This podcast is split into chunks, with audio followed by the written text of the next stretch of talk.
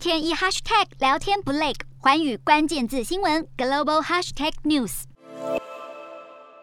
美国的白宫国安顾问苏利文表示，总统拜登将在日本东京宣布成立由美国主导的经济组织——印太经济架构，为了传达这个讯息。白宫表示，当拜登宣布成立印太经济架构时，日本首相岸田文雄将亲自出席，澳洲、东南亚、东北亚领袖也将视讯与会。印太经济架构将合作制定数位经济规则，确保安全且有韧性的供应链，推进能源转型及环保基建。日本内阁官房长官松野博一表示欢迎，并积极检讨加入，而南韩已经决定加入印太经济架构。苏利文又说，美方情资显示，在总统拜登造访亚洲期间，北韩很可能进行核子测试或做出其他军事威胁。另外，拜登也不会在访韩期间前往两韩非军事区访问。苏利文说：“对于北韩可能的威胁举动，美方已经做好相关准备，会及时对地区盟友提供防御，也会迅速回应北韩的任何挑衅。拜登除了会与南韩现任总统尹锡悦见面，也安排与现任的文在寅会谈，这是一个比较罕见的做法。由于北韩今年多次进行飞弹示威，再加上爆发疫情，相信拜登与尹锡悦及文在寅的会见中一定会谈到北韩问题。”